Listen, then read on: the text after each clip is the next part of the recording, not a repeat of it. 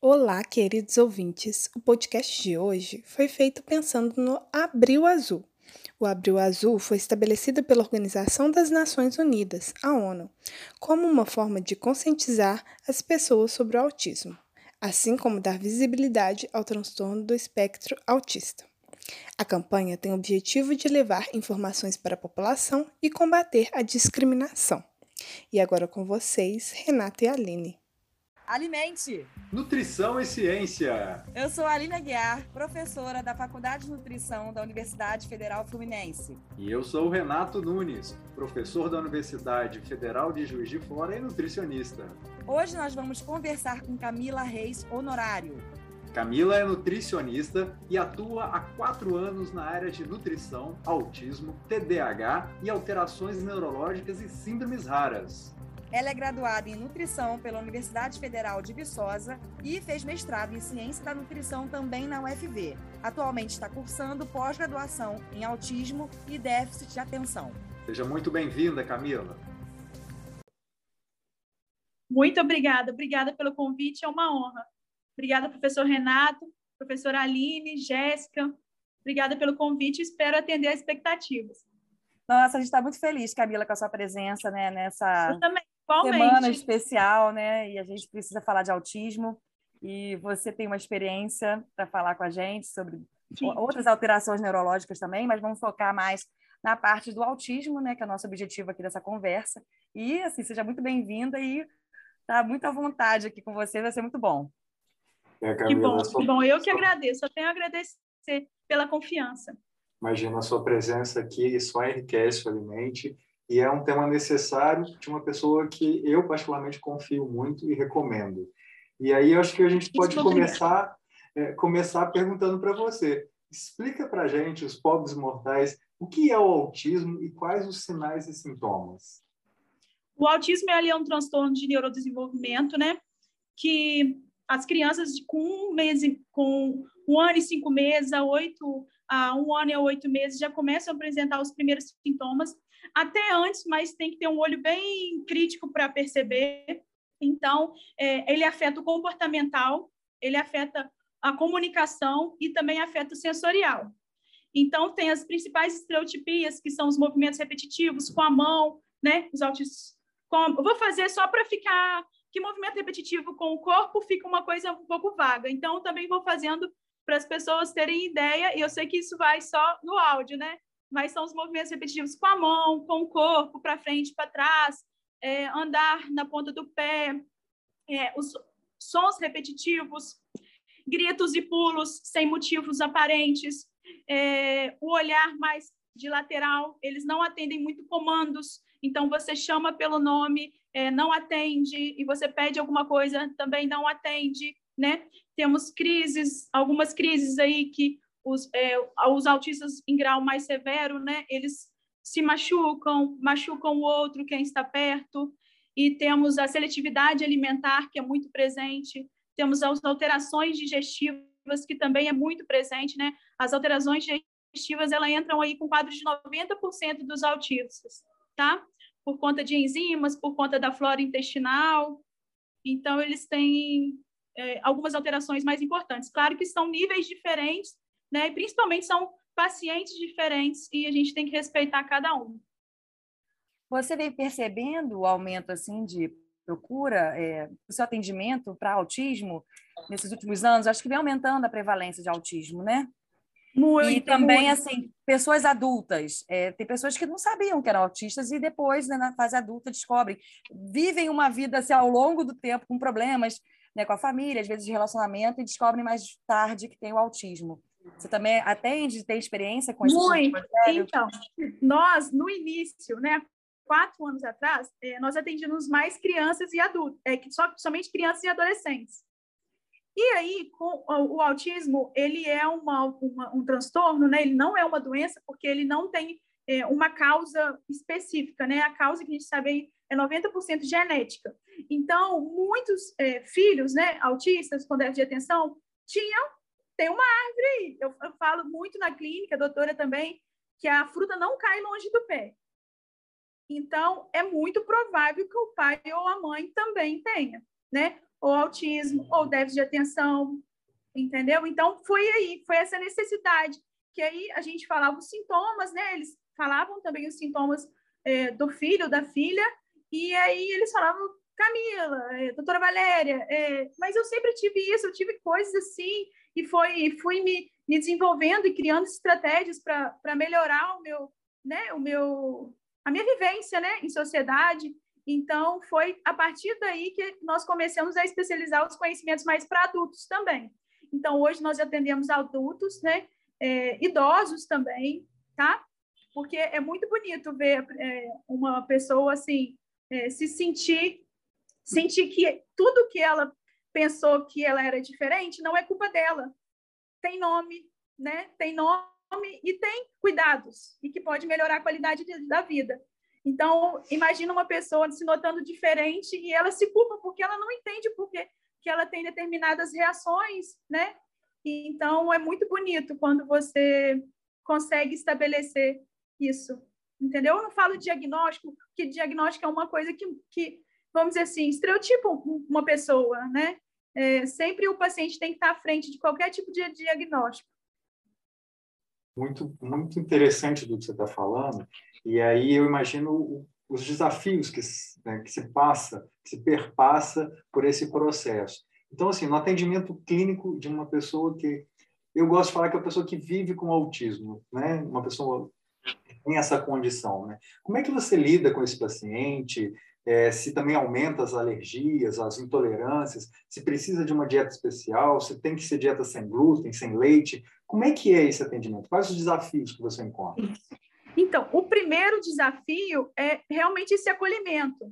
O primeiro desafio, né, que eu não falo que não é nem clínico, mas o primeiro desafio é a questão do afeto, é a questão de entender, porque muitas mães, eh, muitos familiares estão recebendo aquele diagnóstico ali de primeira viagem, né, o filho primeira viagem, e a gente sonha, né, é, né, a mãe, o pai, os familiares sonham, então receber um diagnóstico de autismo é uma coisa é muito difícil, né? Porque você se sente completamente perdido. O que, que eu vou fazer? Ainda não é uma é, é muito, graças a Deus, está sendo muito falado, estudado, mas ainda não é uma coisa assim que a gente pode, é, ainda precisa de muitos estudos, entendeu? Então, a primeira coisa é o acolhimento, porque também tem a fase da negação, né, da família, e também tem que trabalhar com isso. Às vezes, o próprio pai e a mãe falam, ah, mas eu também era assim, eu também faço, fazia assim, e, e, e deu tudo certo, entendeu? Então, tem, a primeira coisa é esse acolhimento, que tem que ser com muito afeto e jogo de cintura. E a segunda, a clinicamente para a nutrição, é uma, o desafio mais, né, o maior desafio é a seletividade alimentar. Porque como que eu vou melhorar esse intestino, como que eu vou desinflamar esse intestino, melhorar a permeabilidade dele, se eu não consigo fazer que aquela criança, que aquele adolescente ou adulto não consuma ou retire ou substitua, né, ou reduza alimentos prejudiciais. Então, a seletividade alimentar hoje é o maior desafio do nutricionista para com o autismo, entendeu? E aí, com a seletividade, essa questão que você falou do intestino, nós temos exames, né? 90% dos, dos autistas têm alterações digestivas, porque as enzimas não funcionam, né? Não têm a funcionalidade 100%, e também temos algumas eficiências de bactérias. Então, isso atrapalha muito a digestão. Então, vamos pensar o seguinte: a gente consome determinados alimentos que já têm padrões inflamatórios, como o glúten e a caseína, tá? Mas a gente não retira isso sem fazer exames primeiro, né? Sem avaliar toda a condição do paciente, porque entra também a condição socioeconômica, a condição né, é, do acesso, a condição de estrutura familiar. Então, cada paciente é uma conduta. Então, imagina você você consuma, é, consome aqueles alimentos e aqueles alimentos eles não são totalmente digeridos e absorvidos. Então, o corpo, né, o, o processo digestivo, ele não reconhece aquilo como alimento, porque ele não é quebrado e não está em seu estado de absorção. Então, aquilo é como se fosse um corpo estranho para o corpo mesmo, é um corpo estranho, como se fosse um Covid, ou um vírus, um fungo, uma bactéria, é um corpo estranho que o corpo precisa defender. Então, ele envia anticorpos de defesa do nosso organismo para aquele alimento que ele não está sendo reconhecido. E isso que causa uma das, é, uma das maiores causas de sensibilidades, intolerâncias e até alergias, né? no paciente. Por isso que é necessário o paciente, primeiro contato, a gente é, pede os exames. Hoje tem os exames já, é, né, o A200, que muito plano cobre, né? Os planos de Unimed, Plástico e outros planos cobrem, e tem também exames mais específicos, particulares, que a gente faz. Então, entra aí 200, mais de 200 é, tipos de alimentos separados por grupos alimentares para ver individualmente aquele paciente. Mas, mas assim, é, com a minha experiência, 95% dos pacientes é, autistas e com déficit de atenção, eles dão reações muito fortes para caseína, que é a proteína do leite, né?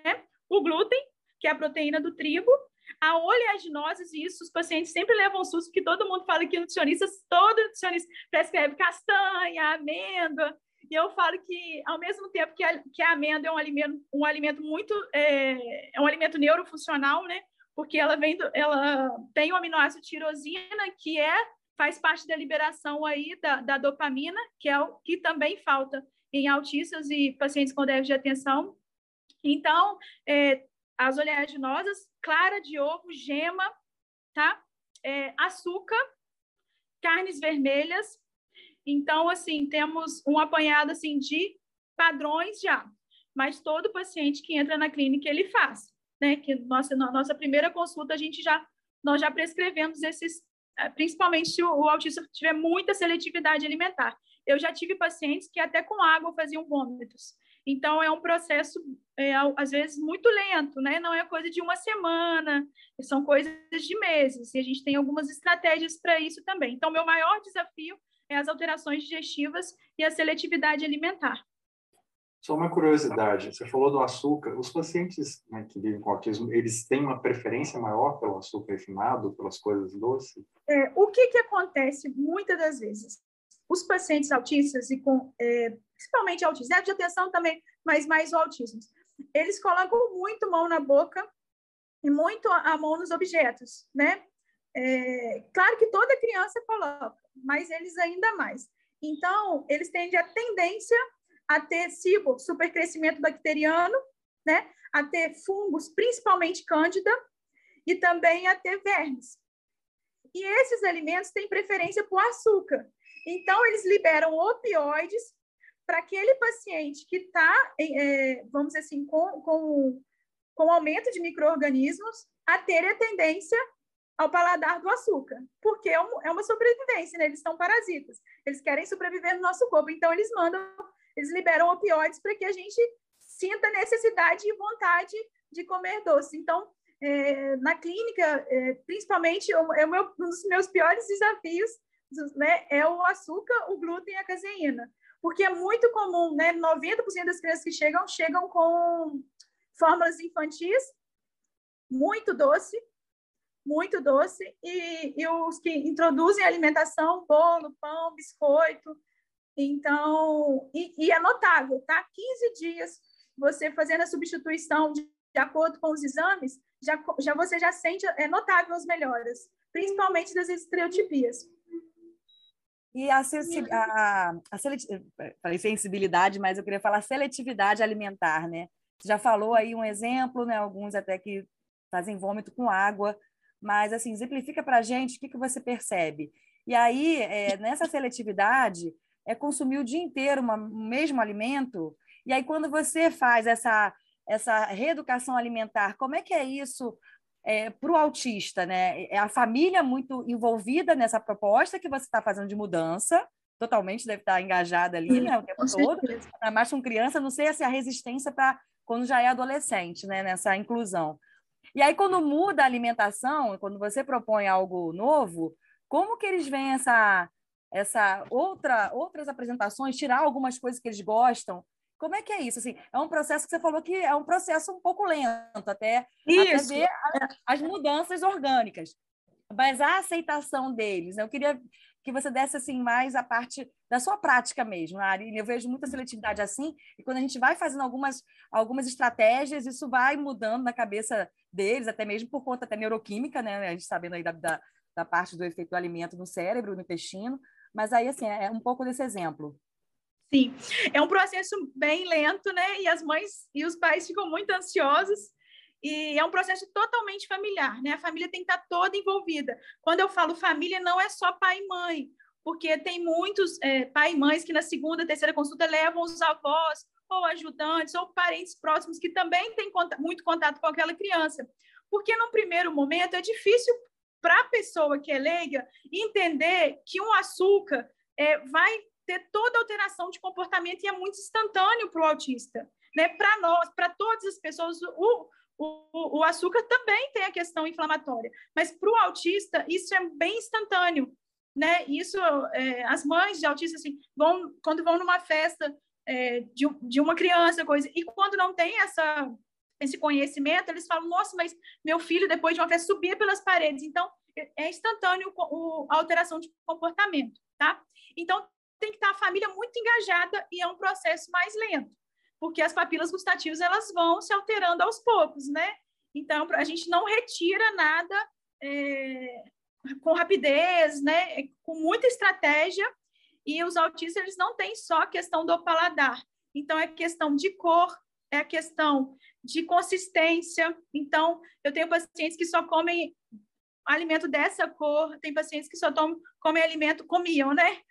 Alimentos dessa consistência, e se vir na embalagem tal, só de uma troca de embalagem, tem muita alteração, é, nem eles rejeitam assim, na hora, entendeu? Então, é um processo bem lento, tem várias estratégias, músicas suaves, é, ambiente mais escuro, mexer com todos os sentidos, né? Então, a gente vai pelo tato, vai pelo é, cheiro, a visão, contando histórias de uma forma muito lúdica, né? É, acrescentando brinquedos que remetem à alimentação para essa criança, né? Até hoje, né? Porque é muito comum as crianças não, não são tão adequadas a livro, mas elas gostam de tablet, de celular, então ficam jogando joguinhos. Então a gente pede os pais para ser para voltados para alimentação. Então isso tudo traz alimentação para uma para uma forma mais lúdica. E aí eles prendem o hiperfoco, porque o autista, assim como o TDAH, tem hiperfocos. Entendeu? Então, geralmente, eles veem só um ou dois desenhos e pronto. Então, tem que inserir naquele tipo de desenho a alimentação, fazer desenhos, fazer alimentos, né? É, mais, vamos dizer assim, formato dos desenhos deles. Então, é uma forma mais lúdica e tem que ser uma coisa bem lenta, né? Por isso que eu acalmo os pais. Se for uma coisa muito ansiosa, eles tendem a rejeitar. Né? Não é igual à nossa época, né, Aline? Eu não sei se vocês vocês eram assim, mas a minha mãe, assim, só dela olhar, já comia uma panela toda, né? e, Com certeza, né? É diferente. E, assim, e mesmo os pacientes, vamos dizer assim, com alterações também eram, a gente não tinha esse conhecimento todo, né? Agora, o, é, a questão do autismo, essas atualizações, vem muito de 10 anos para cá, né? Então, é muito novo. Né? Esses conhecimentos você, atuais. Você, você acompanha essas crianças, né, os seus pacientes, semanalmente? É mensal sua consulta? Mensal, um... me, isso. Aí eu faço o protocolo com três consultas mensais, e a partir dessa terceira consulta, o paciente já tem os familiares, né, já tem uma consciência mais evolutiva, já fizeram os exames, então a gente já, já tem a, a, o plano alimentar em mão, então já tem toda uma logística de acesso financeiro. Então, a partir da terceira consulta, é espaçado, sempre notícias, né, no WhatsApp. Eu sempre dou o meu telefone para qualquer eventualidade, dúvidas, né, e eles me mandam muitos vídeos, é, vídeos, vídeos das receitas, eu falo que fotos da melhora intestinal. Então, para mim, assim, eu recebo vídeo e foto todos os dias. e para ah, mim, bom. bom, eu acompanho realmente a evolução de todos os pacientes, entendeu? Tem como, como né, é, muitos da minha família, principalmente os pacientes que já estão há um tempo, né? Você diria que a nutrição ela, ela é primordial ou essencial no tratamento desses pacientes? É. E nesse sentido, assim, existe alguma avaliação da parte nutricional que você faz que você acha que é indispensável? Como é que você avalia nutricionalmente esses pacientes? Sim. Então, aí tem os exames, né? Porque não são todos os pacientes que chegam com seletividade, não são todos que chegam com alterações é, alimentares, é, perdão, digestivas, e muitos com estereotipias. Então, depende do, do, do espectro, entendeu? Para fazer as adequações e consulta. Vou dar um exemplo, tá? Quando o paciente é, tem um grau mais severo, né, que tem crises recorrentes, e vamos dizer assim, a gente já toma, a gente, eu já passo a dieta é, cetogênica com anti-inflamatória, né? Tá. A cetogênica... Deixa eu só, deixa eu só te interromper uma, uma, uma coisa para você. Explica para a gente antes o que, que é esse espectro autista, porque a maioria das pessoas ouve falar sobre isso, mas não, não entende. Rapidamente, só para... Porque como você vai falar do espectro, né? Isso, é, vamos dizer assim, é o quanto essas alterações e comorbidades afetam na funcionalidade do, do, do paciente. Então, um paciente com espectro severo, ele vai vão ter outras dificuldades que o comorbidades que o paciente leve não tem. Então, são pacientes com crises, é, se, se, batem muito, batem no, no, no, familiar, né? Escola, na creche, geralmente são não verbais, né? Que é fazia, e, ou tem muitas dificuldades, mas principalmente são não verbais. E, e tem movimentos muito repetitivos, é, insônia, então são pacientes, são espectros, né? O espectro leve, ele é muito funcional, né? O paciente tem dificuldade de fala, tem algumas estereotipias, mas muito leve. É, então, é aquele paciente que já está, é, vamos dizer assim, é, vive em sociedade, é, vamos dizer assim, é mais difícil perceber. É mais difícil perceber um autismo leve, tá? E aí e você aí... entra com a nutrição e avaliação para esse paciente. Isso, isso. Aí depende do espectro, depende dos exames, né? Eu gosto muito para os espectros severos, o, a alimentação cetogênica, junto com a anti-inflamatória, né? Concomitante com a anti-inflamatória, né? Porque a alimentação cetogênica ela vai trazer uma estabilidade neural muito rápida. Então, o paciente fica é, tem ausências ou diminui a intensidade e frequência das crises, tá? Ele melhora a, a, questão do paladar, da seletividade alimentar, então melhora é, a cognição em geral, independência, fala, né, comandos, aceitação de comandos, é, a qualidade do sono. Então, a cetogênica, eu indico, por quê? Porque a cetogênica não é uma, um, um plano alimentar muito fácil de seguir porque nós brasileiros nós temos aí uma tendência a ter a 60%, 70% de carboidrato, né? Claro que isso não é nem o, o, indicado, mas é a nossa realidade.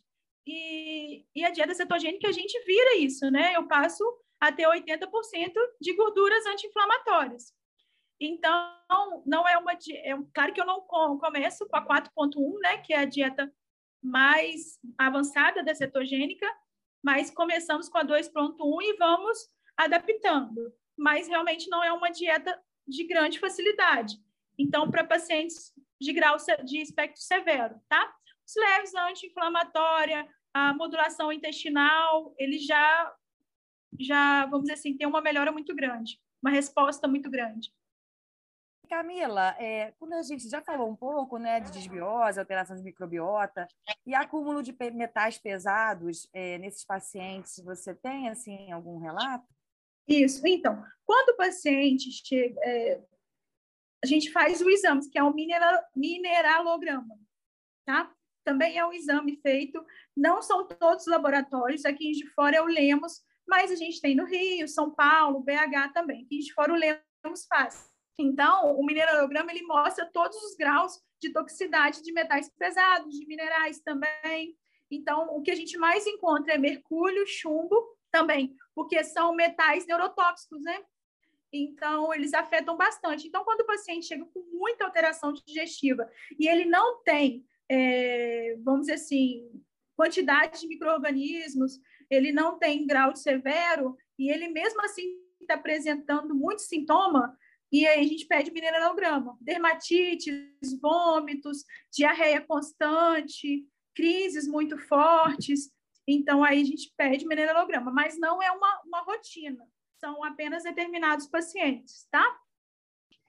Nesse caso, você tem alguma conduta nutricional quando você detecta um Isso. aumento de minerais pesados? Isso. Aí a gente faz as detoxificações de metal pesados, né, junto com a suplementação porque a, o, a detoxificação desses metais, eles também têm, é, entra aí juntos é, a detoxificação de vitaminas e minerais, então, dentro desse detox de metais, a gente faz a suplementação com vitaminas e minerais para o paciente não ficar né, é, em deficiência, e aí vamos, aí depende do grau de toxicidade, tá? Porque tem é, detox de alguns metais, não, não é o mesmo para todos.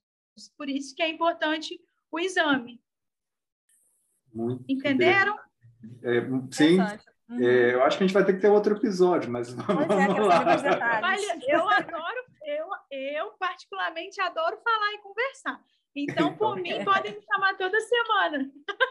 Tá bom. Vou pegar vários gente, tópicos, né? A gente passa a ter um, um, canal de, só sobre, sobre esse tema. E aí você estava falando sobre as dietas e sobre né, essa, essa dieta detox. Dieta GAPS é, é, um outro assunto que é muito abordado quando a gente pensa em autismo. É, ela, de fato, pode trazer benefício e, e quais os princípios dela? Isso. Então, é, a dieta GAPS é uma dieta mais relacionada ao intestino e à saúde né, mental. Então, é, com, eu já faço a dieta GAPS há muito tempo, mas eu individualizo ela de acordo com os exames. Entendeu? De acordo com os exames alimentares e intestinal.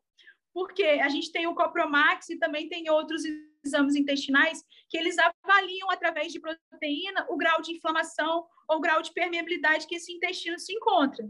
Vou dar um exemplo. Eu tenho muito paciente que tem a calprotectina acima de 120, tenho 200 e a lactoferrina acima de 7 mil. Então, são pacientes que já estão com inflamatório intestinal quase para autoimune, quase desenvolvendo ali uma doença de Crohn, entendeu? Então, é, a partir desses exames digestivos, eu consigo ver a inflamação desse intestino e consigo ver a permeabilidade desse intestino. Permeabilidade quando esse intestino está seguro, né? Não está, não tá, vamos dizer assim, intestino aberto, sem defesa e sem e um intestino que está absorvendo 100%. Então, aí através desses exames e através desse exame alimentar e digestivo, eu consigo passar os suplementos para primeiro desinflamar esse intestino, restabelecer flora intestinal e a permeabilidade. Porque, o que acontece muito? Tem muitos pacientes autistas que chegam para mim com probiótico, que chegam para mim com é, alguns é, alimentos mais tóxicos, entendeu? Porque probiótico é uma coisa é, é igual antibiótico, parece que todo mundo prescreve. Você fala que está com o intestino constipado ou com o intestino com diarreia, todo profissional prescreve probiótico. E probiótico a gente não deve prescrever sem exame, se o paciente tem a permeabilidade intestinal e se intestino está aberto, ele está sem defesa, essas bactérias vão para a corrente sanguínea, tá? E também a gente tem o SIBO, que é supercrescimento bacteriano. Então, se tem já aumentado, para que, que eu vou dar mais bactéria? Primeiro, eu vou ter que melhorar essa, essa flora intestinal. Então, primeiro, a gente cuida da, dessa saúde intestinal com essas suplementações e com os alimentos certos através do exame, né? Que é a dieta GAPS mas é uma dieta GAPS mais individualizada para aquele paciente. Porque além dos padrões inflamatórios né, da dieta GAPS, tem paciente, eu tenho pacientes que está tão inflamado o intestino que até com fruta e hortaliça esse intestino está reagindo. E quanto mais inflamado o intestino está, mais anticorpos vai estar tá sendo liberados ali, porque o intestino não está reconhecendo nada.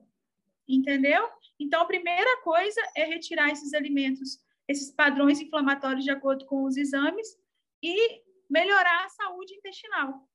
E agora eu ia perguntar, essa dieta ela tem um protocolo, né, Camila, para seguir? Tem um passo um, vai até um passo seis, se eu não me engano. E é toda uma isso, etapa, né, para você ir atingindo. É, é, é, primeiro a gente é, faz, né, é como se fosse o detox mesmo. Com exame, esse exame intestinal, ele é bem completo, Aline, Renata e Jéssica.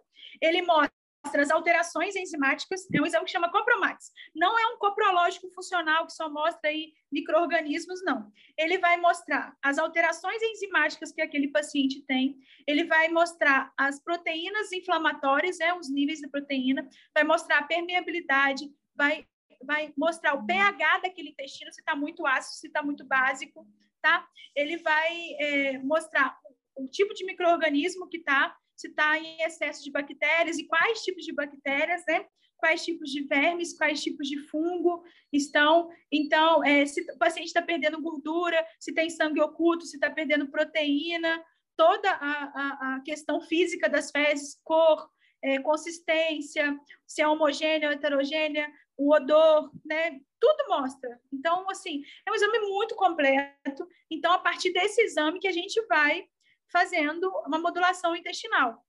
Sem esses, sem esses exames, é um pouco tiro no escuro, né? Porque cada paciente chega com, apesar deles terem alterações digestivas padrões, cada paciente tem é, sintomas a partir dessa desbiose, sintomas diferentes. Eu tenho um paciente que precisa de lavagem, né? Tinha, né?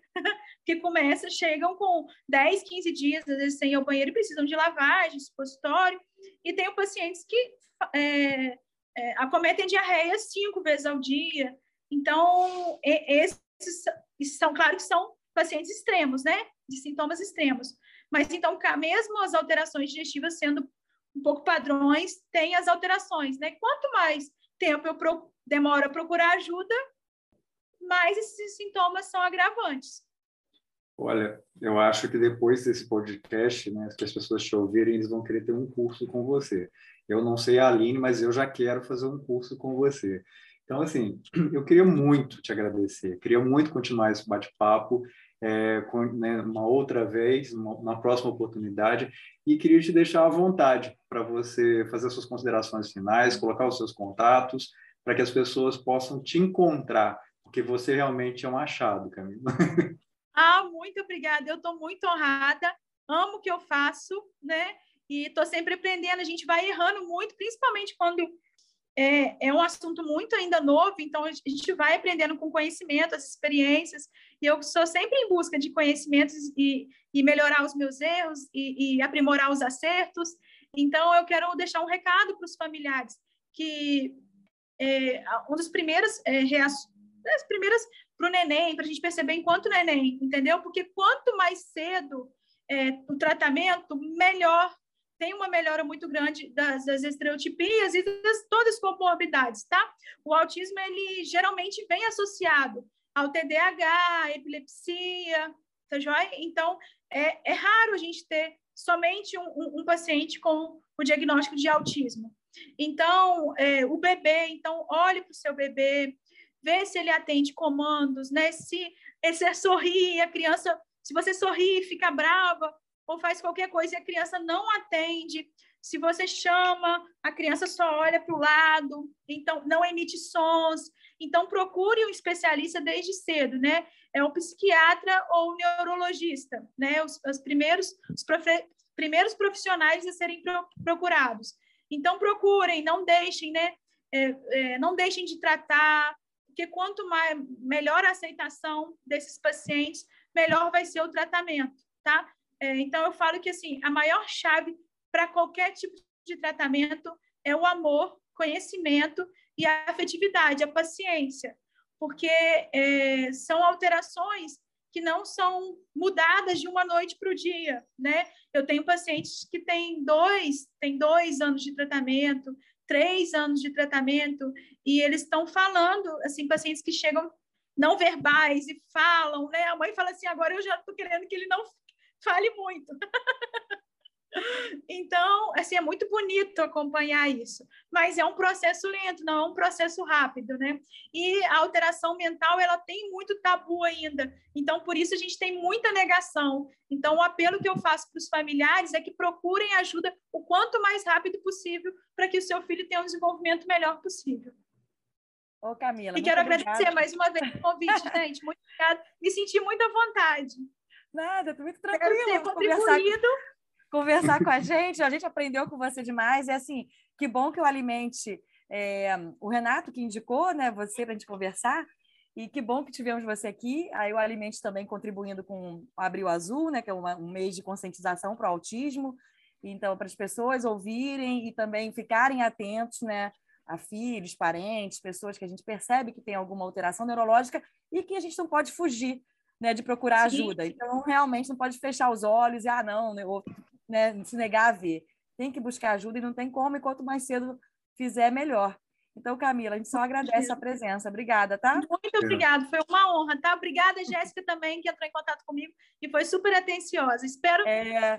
mais vezes poder contribuir mais vezes sobre vários assuntos que eu não atendo só alteração neurológica também, inflamação intestinal também, tá? Doenças de inflamações intestinais Camila, também. Camila, você não falou seu Instagram, você tem algum contato? Assim, eu tenho, eu tenho. Apesar de não atualizar muito por conta do tempo, eu tenho sim. mil, Se quiser deixar, pode, fica à vontade. O meu é Camila, com dois L's, C e dois L's, é, Reis, é, Nutri, perdão, no, arroba Nutri, Camila Reis, com dois L's. Que ótimo. Pessoas Foi te encontrarem. Um prazer, né, Aline? Eu acho que pessoas como você é, só, só enriquecem a nutrição, só demonstram o quanto que a nutrição é importante. E, assim, foi muito prazeroso esse bate-papo, essa conversa. E você, com certeza, vai ser convidada de novo. Então, pode se preparar. Com certeza. Eu quero vir mais vezes falar do tratamento completo, da clínica e de outras alterações também, tá? E esse foi mais um episódio do Alimente. Esse episódio teve colaboração de Aline Renato, entrevistando nossa convidada, Jéssica Silva na criação de roteiro, Ana Fontinelli na criação das artes, Cauê e eu, Scarlett, na gravação e edição de áudio, e apoio das pró-reitorias da UFJF e UFF. Eu espero que você tenha gostado. Você pode encontrar mais do nosso conteúdo no Instagram arroba Alimente Nutricão e Ciência, onde sempre postamos nossos episódios novos. E semana que vem teremos um incrível episódio sobre experiências gastronômicas. Você não vai ficar de fora, né? Continue alimentando essa ideia, alimente nutrição e ciência.